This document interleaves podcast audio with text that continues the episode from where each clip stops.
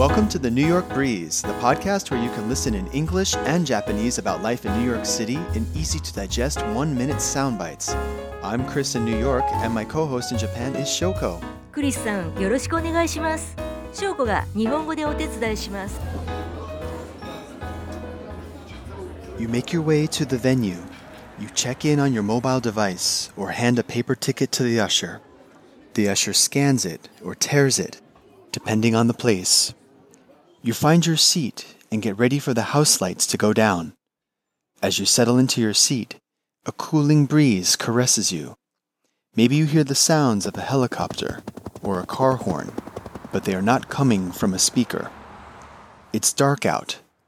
If you turn to look left or right, you are greeted by an awesome, glimmering view of the Manhattan skyline at night.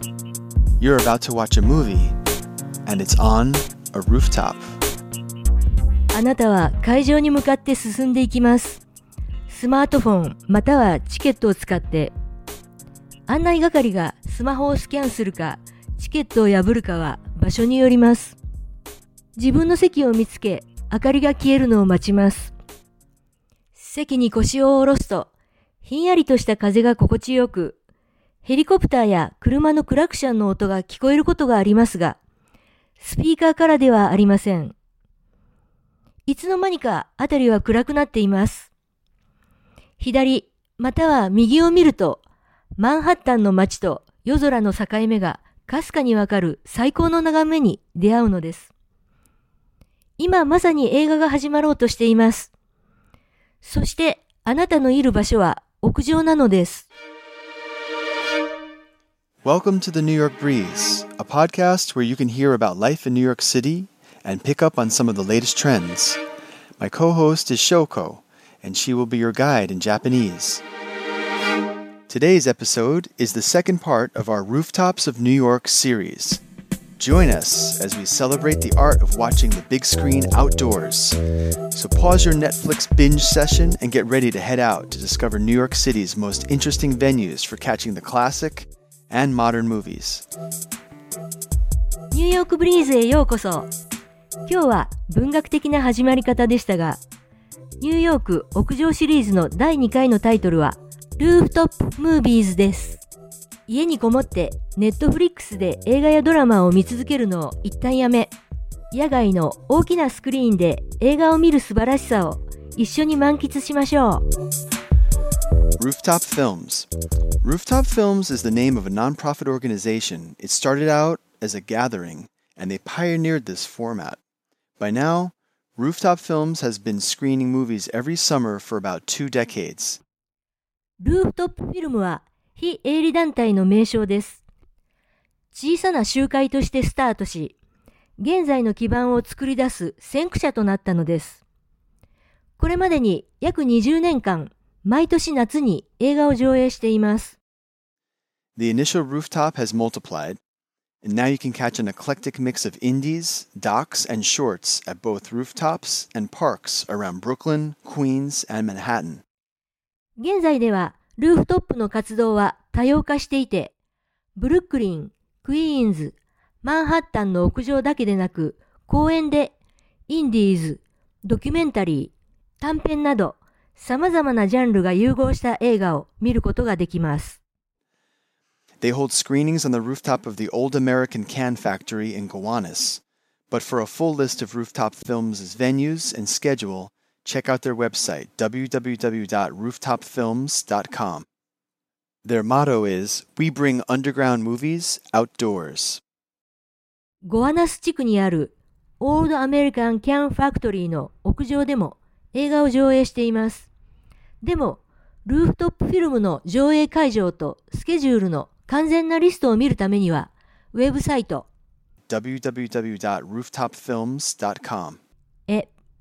彼らのモットーは、私たちはアンダーグラウンド映画に光を当てるです。Hotels seek fun and community. Hotels across America have picked up on the appeal of hosting films on rooftops and decks, in courtyards and poolside. アメリカ全土のホテルが屋上、テラスデッキ、中庭、プールサイドで映画を上映することが 人々を引きつけることに気づき始めました。 Here, the Hotel Hugo on Greenwich Street hosts a rooftop cinema series all summer long in the West Village. Every Monday at sunset, they merge the casual after work cocktail hour with screenings of old school classics, new releases, and even live sports. Their location has 360 degree views of the New York City skyline.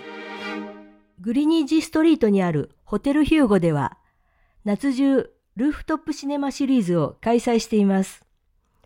毎週月曜日に日没とともに古き良き名作、新作、またスポーツの生中継を見ながらカクテルアワーを楽しむことができます。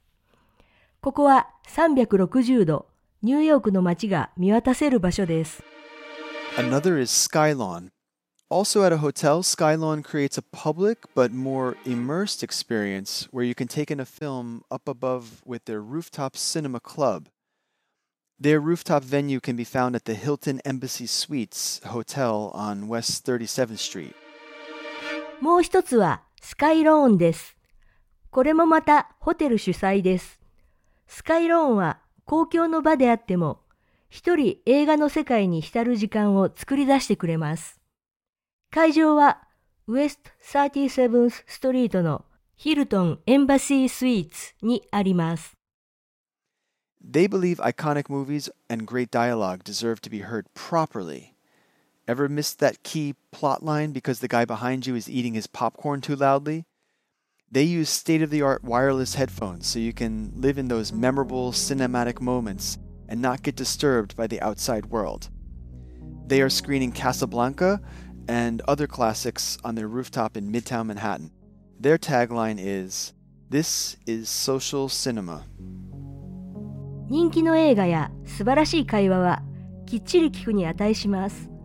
ポップコーンを食べる音がうるさくて 重要なセリフを聞き逃したことはありませんかここでは最新式のワイヤレスヘッドフォンを使い心に残る時間を過ごすことができます。タグラインはこれは社会のための映画です。The old dinner and a movie gets an upgrade. In downtown Manhattan, Tribeca Drive In Presents merges dinner and a movie in one spot. They offer a one of a kind outdoor film and dining experience on the Oculus Plaza of the World Trade Center. 従来のディナーアムービーもグレードアップしています。トライベッカドライブインプレゼンツではディナーと映画を一体化しました。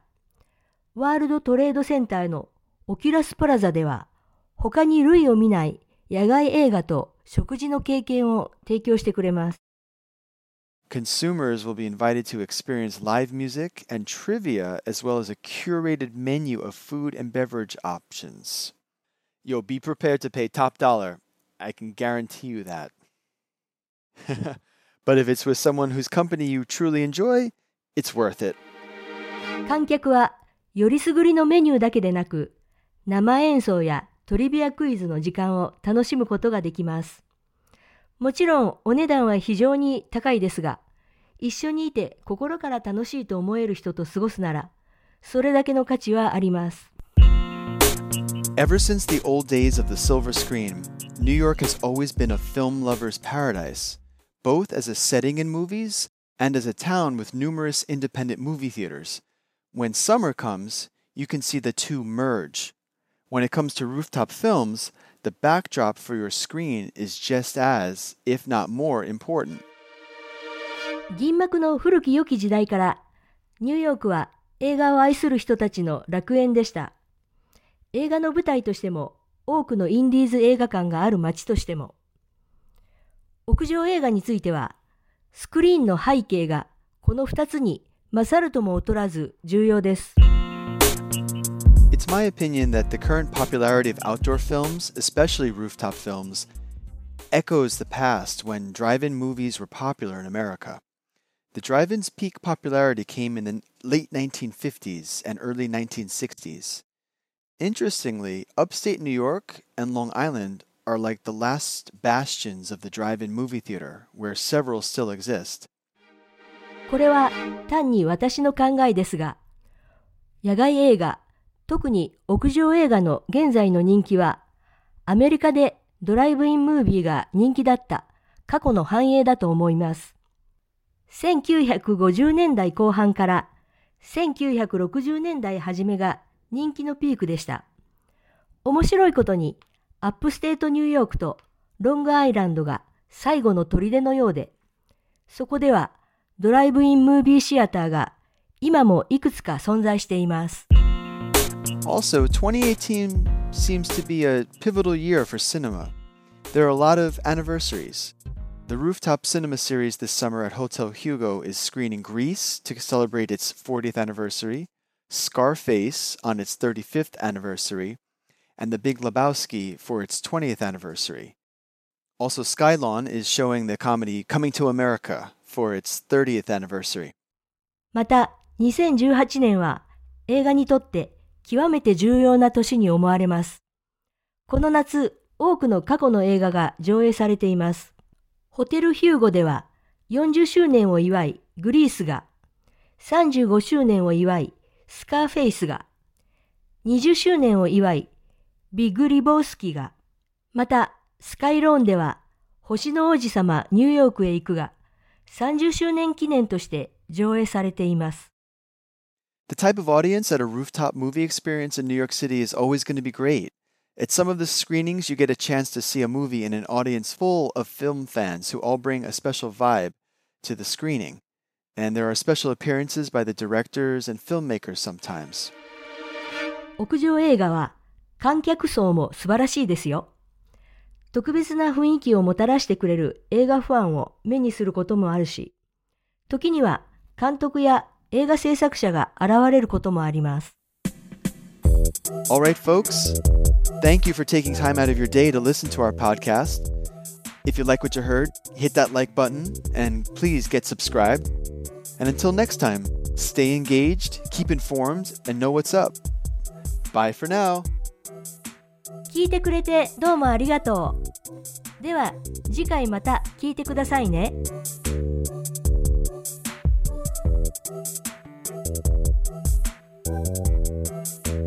それではクリスさんの英語をもう一度お聞きください。You make your way to the venue. You check in on your mobile device or hand a paper ticket to the usher. The usher scans it or tears it, depending on the place. You find your seat and get ready for the house lights to go down. As you settle into your seat, a cooling breeze caresses you. Maybe you hear the sounds of a helicopter or a car horn, but they are not coming from a speaker. It's dark out. If you turn to look left or right, you are greeted by an awesome, glimmering view of the Manhattan skyline at night. You're about to watch a movie, and it's on a rooftop. Welcome to the New York Breeze, a podcast where you can hear about life in New York City and pick up on some of the latest trends. My co host is Shoko, and she will be your guide in Japanese. Today's episode is the second part of our Rooftops of New York series. Join us as we celebrate the art of watching the big screen outdoors. So pause your Netflix binge session and get ready to head out to discover New York City's most interesting venues for catching the classic and modern movies. Rooftop Films. Rooftop Films is the name of a nonprofit organization. It started out as a gathering, and they pioneered this format.